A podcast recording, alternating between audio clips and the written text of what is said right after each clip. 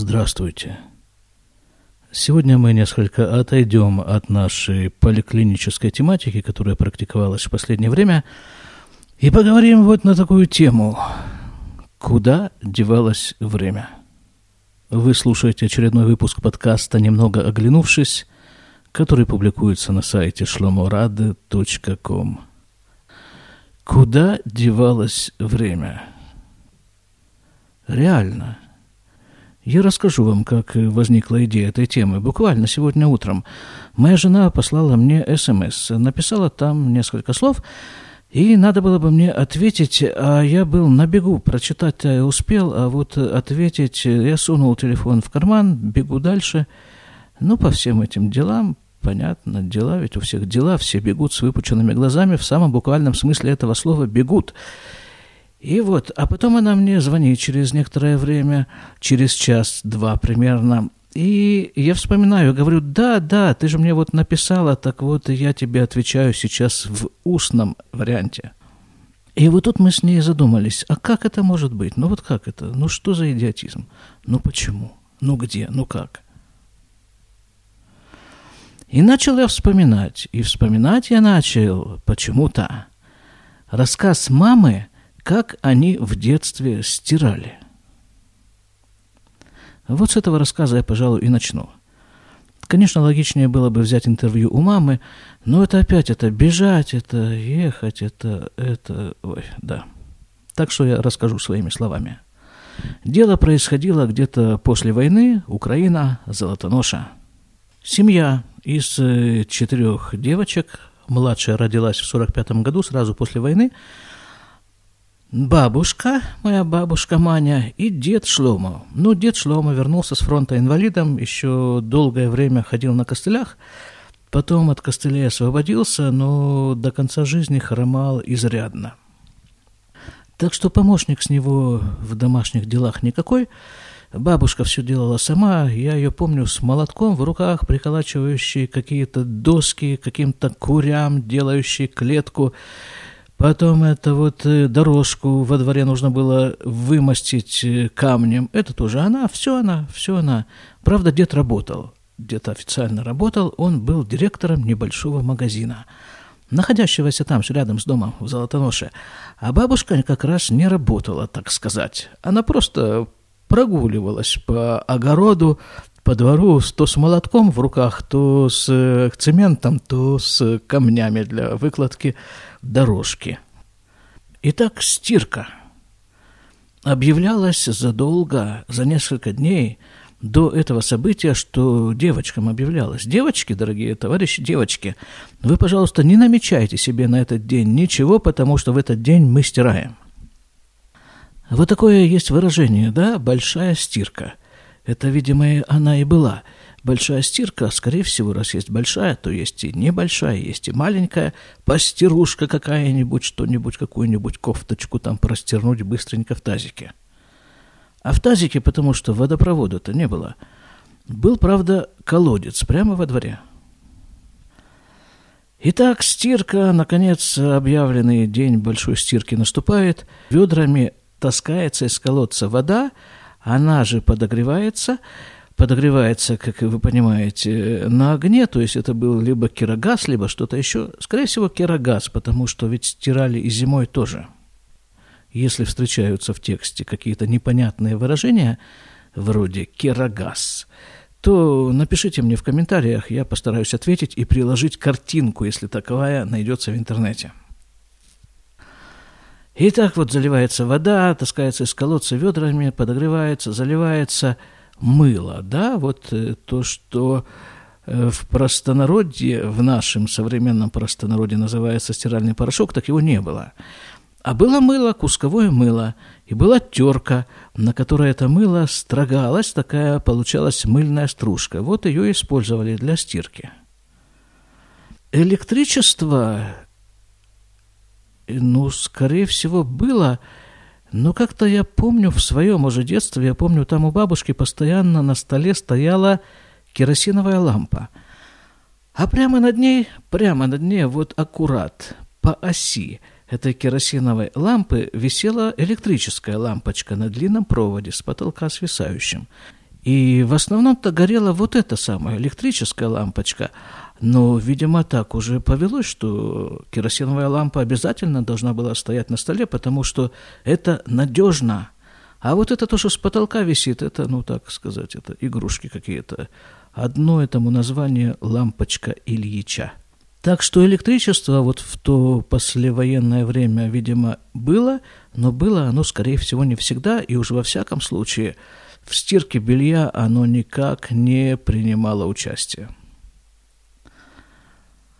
А принимали участие в стирке белья руки. Руки. Они брали это самое белье и терли его о гладильную доску – Само белье, как я себе представляю, это, скорее всего, были какие-то большие простыни, да? Вот у меня в голове такое есть словосочетание, откуда-то оно там взялось, льняные простыни. Словосочетание я знаю, о существовании растения лен я тоже в курсе, а вот э, сами эти льняные простыни я не представляю себе вот так на ощупь, я их себе не представляю. Но, скорее всего, это и был тот самый объект стирки – ну и, наверное, какое-нибудь еще, еще какое-нибудь там какая-то одежда. Хотя не знаю, насчет одежды я не знаю. Может быть, одежда как раз и относилась к той категории мелкой постирушки. Ну, скажем, если бы я стирал вот в то самое послевоенное время, то я бы сделал так. Я бы вот эту мелочь всякую там, мелочь стирал бы, конечно, отдельно от э, простыней, то есть в другое время. А когда уже затевается вот эта грандиозная стирка, то тогда уже в этот бак, в это корыто с э, простынями я бы тогда положил и все остальное, то, что нужно постирать. И стирается, да, стирается, вручную трется вот об эту доску. Дальше. Выкручивается. Потом эти же простыни подкрахмаливаются, это отдельная процедура, после чего опять требуется выкручивание, потом они же подсиниваются. Да, еще нужно приготовить э, материалы для всего этого. Крахмал тоже мама рассказывала, как-то они делали вручную из картошки. Какой-то там был, какая-то была там технология, я уже не помню точно не просто натереть картошку на терке, там как-то что-то ее нужно было замочить, там что-то там было такое непростое, нетривиальное. Синьку это все тоже подсинили, покрахмалили, выкрутили, выкрутили, дальше нужно это все высушить, да?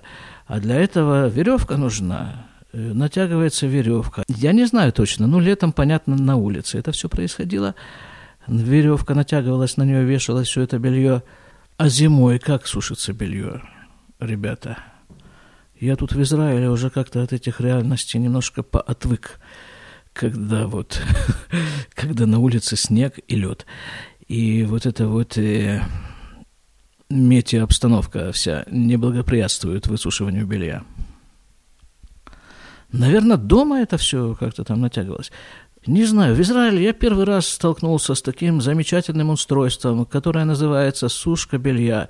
Не машина, в которой это все крутится, и часть белья остается в выхлопной трубе этой машины. А вот, э, ну, рамка такая, и к этой рамке приделаны вот такие проволочки, на которые вешается белье компактная вещь белья помещается. Вот как раз э, эта машина белья стиральная, 5-килограммовая, она целиком умещается на вот этой вот сушке. У нас, по крайней мере, в семье это вот так. Казалось бы, то такое очень нехитрое приспособление, неужели тогда такого не было? Потому что я помню еще там, вот уже в моем детстве в Красноярске, после стирки весь дом был завешен простынями, но такие лабиринты из простыней – это было так завораживающе в детстве пробираться из комнаты в комнату вот этими вот простынными лабиринтами. Но вернемся вот туда, в послевоенное время. Хорошо, повесили веревки, на веревке повесили белье, сохнет. Ну, по моим детским воспоминаниям, оно должно там висеть, ну, день, как минимум. Провисело день, сняли. Теперь что, гладить ведь это все нужно? О, гладить. Вот я помню, да, у бабушки Мани, я помню, был утюг. В мое время она им уже не пользовалась как утюгом, я не знаю, зачем она его хранила. Это была тяжеленная такая железяка с ручкой, и там в нем, в нем был внизу такое отделение для углей – Вот, видимо, туда накладывали горящие угли и вот этим вот, э, и вот этим вот гладили. Но насколько я себе представляю, там было другое приспособление для глажки белья, я тоже его видел. Это был валик, деревянный валик, на него накручивалась, наматывалась эта простыня, и такая зубчатая деревянная доска с ручкой. Доской этот валик катался по столу, и таким образом простыня разглаживалась, становилась, становилась выстиранной, накрахмаленной, подсиненной, высушенной и гладкой. Занимало это все пару дней. А теперь давайте переметнемся лет на 25 вот туда, вперед. Пропустим этот исторический период и вклинимся прямо в мое детство, в период развитого социализма. Это было что-нибудь примерно 60-е, начало 70-х годов, да. У нас дома была стиральная машина. И это была большая редкость. Насколько я помню, это опять-таки все с большой поправкой на памяти, на дефекты памяти и на пробелы в памяти. Потому что, ну, вот так я помню. Стиральная машина, которая была большой редкостью, чем она занималась, эта стиральная машина, в рабочее время, в ее рабочее время. Нужно было прицепить шланг, каждый раз отдельно прицеплять шланг к крану, подключать его Э, одевать на кран, обычный кран, который из стены торчит. Другой конец шланга опускался в стиральную машину, таким образом набиралась вода. Но да, так у нас же уже была горячая, холодная вода, да.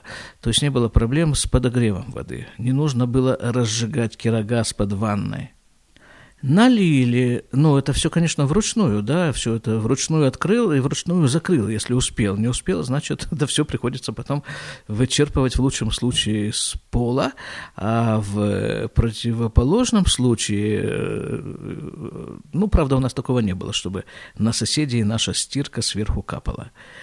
Дальше что? Налили воду. Теперь порошок. Порошок был, порошок насыпали, положили туда белье и нажали кнопку – Закрыли крышкой, можно закрыть крышкой, можно не закрывать крышкой. Нажали кнопку, там было некое подобие вентилятора в этой стиральной машине, и вот с нажатием кнопки, по-моему, Рига называлась машина стиральная, такое у меня название крутится.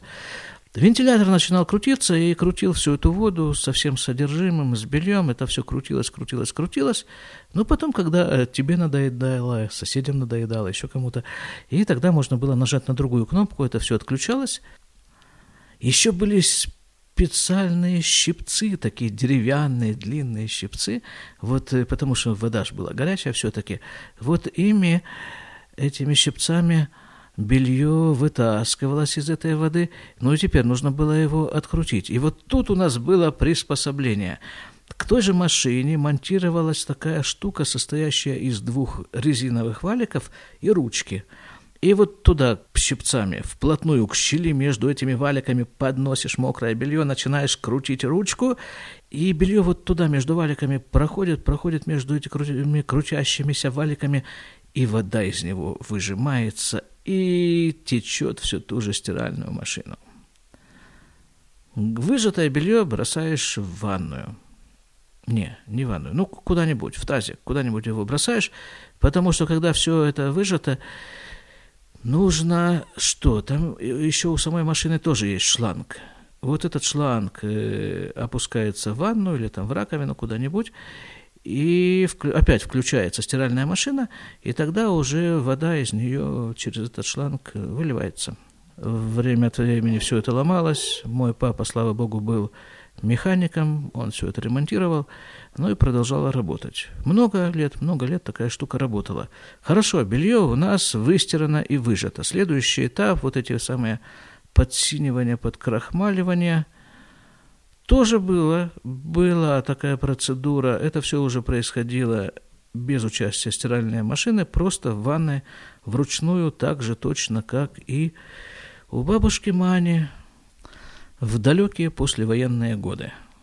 С той лишь разницей, что вода и холодная и горячая лилась прямо из крана и выливалась прямо в канализацию. У бабушки-то, понятно, вся канализация и вообще все удобства были на улице, в том числе туалет. В семейных преданиях говорится, что как-то бабушка Маня со своей сестрой Ривой поехали к родственникам в ближайший город, Черкассы. Вернулись обратно, делятся впечатлениями, и вот одно из впечатлений о городской жизни такое. Ты представляешь, чего они, эти городские, удумали? Они сортир в доме построили. Выстирали, выжили, накрахмалили, посинили. Дальше, вот это вот, я говорил уже, в квартире натягивается через всю квартиру в разных самых направлениях веревки, и на них вешается белье. А, кстати, вот зимой тоже, я помню, зимой тоже иногда сушили белье на улице, но тогда его приносили домой, и оно стояло просто, вот оно заледеневало на улице. Я не знаю, может быть, какая-то часть влаги там каким-то образом от него, из него испарялась, или, может быть, откалывалась. Ну, не, не знаю, что там происходило. Приносили домой стоящие простыни, ставили их на пол в коридоре. И потом вот в таком виде гладили, и оно, ну, вроде... Да, в общем-то, какая разница, на чем спать? Ведь выключаешь свет, ложишься в э, кровать в темноте для того, чтобы спать, а не для того, чтобы на простыни любоваться. Да, там, в моем детстве, когда все это высыхало, снималось, снимались веревки, белье гладилось и складывалось стопочками в шкаф. Шкаф сильно пах нафталином от моли. Но тоже вся эта стирка, даже в моем детстве, тоже занимала какие-то немаленькие часы – но это же все совершенно несравнимо с тем, что происходит сейчас, потому что, ну, там стоит у нас в ванной корзина такая, специально для грязного белья.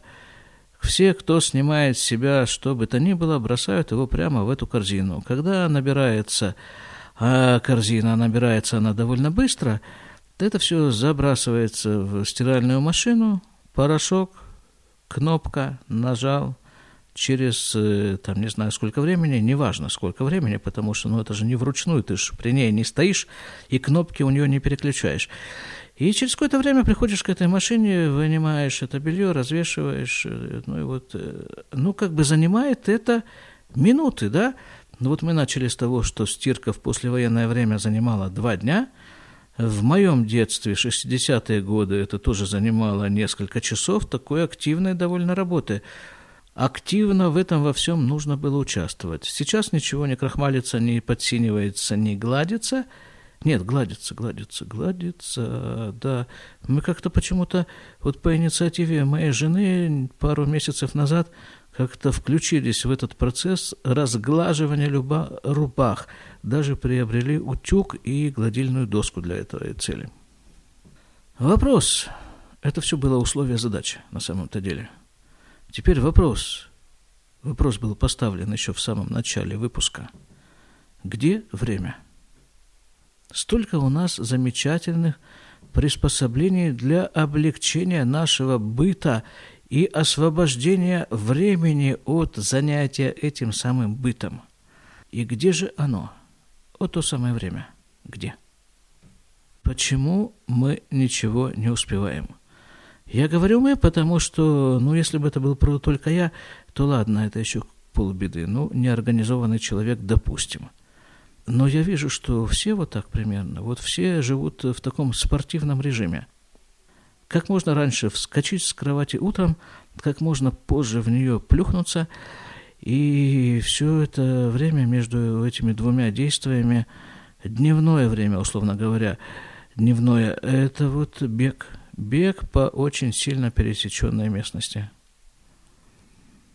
И при этом ничего не успеваем, и при этом все время тешим себя вот этой идеей, что ладно, хорошо, вот сейчас нужно сделать то, что нужно сделать, а потом уже сделать то, что нравится. До того, что нравится, как правило, не доходят ни руки, ни ноги, ни особенно голова. Ну, потому что уже когда сделал хотя бы некоторую часть того, что нужно сделать, уже больше ни на что не способен.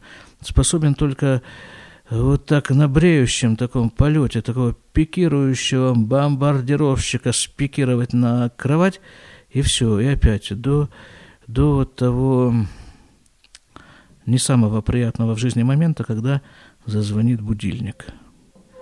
И опять вертикальный взлет – и это полный вперед. Где-то во второй половине дня выходишь э, на режим автопилотирования, когда уже вообще ничего не соображаешь. И, и таким вот образом опять, опять за полночь прибываешь к месту назначения, к своей собственной кровати, в которой ты уже ничего не можешь сделать, ни подумать, ни ни даже получить удовольствие от сна, хотя бы от лежания в кровати. Я помню, что это когда-то было. Вот это вот удовольствие от пребывания в кровати, когда ты еще не заснул, но есть некий промежуток между тем, как ты в кровать уже приземлился, и тем, когда ты заснул. Сейчас этого промежутка нет, ноль, нет времени на это все. На удовольствие нет времени. Вопрос – Вопрос все тот же. Где оно? У вас есть какие-то идеи по этому поводу? Буду очень рад, если вы ими поделитесь в комментариях со мной и со всеми, кто слушает э, этот э, подкаст и читают эти комментарии. Вот тут же совершенно автоматически я себя поймал на том сейчас, что а совершенно автоматически первым делом взгляд на часы, первым делом мысли до шаббата, который сегодня начинается, а сегодня пятница, да, я не сказал разве, что сегодня, что сегодня какое-то там число, 18, скорее всего, ноября 2016 года, пятница, шаббат наступает в 4 часа до наступления шаббата, осталось 4 часа и 7 минут. Надо бежать, надо бежать, бежать, бежать, бежать. Да вот так вот добегаешь до шаббата – у евреев хоть шаббат есть, да, вот когда все, ну вот все, уже никуда дальше не бежишь. Сутки можешь позволить себе никуда не бежать. Тебе запрещено бежать еврейским законом, религиозным законом. Тебе запрещено бежать в шаббат. Даже просто физически. В шаббат бегать... Не, ну можно там в футбол поиграть, скажем. Ну это вот такая беготня. Не для того, чтобы успеть Никуда в шаббат успевать не нужно. Шаббат, все уже сделано, больше ничего не нужно делать. Вот это вот, наверное, состояние и называется шаббат шалом. Да, вот когда шалом, такой субботний шалом, и никуда бежать не нужно. И можно вырвать, выгрызть, выкрасть какие-то мгновения у будних дней – для пребывания в таком же примерно состоянии, в состоянии шаббата. Шаббат шалом. До свидания.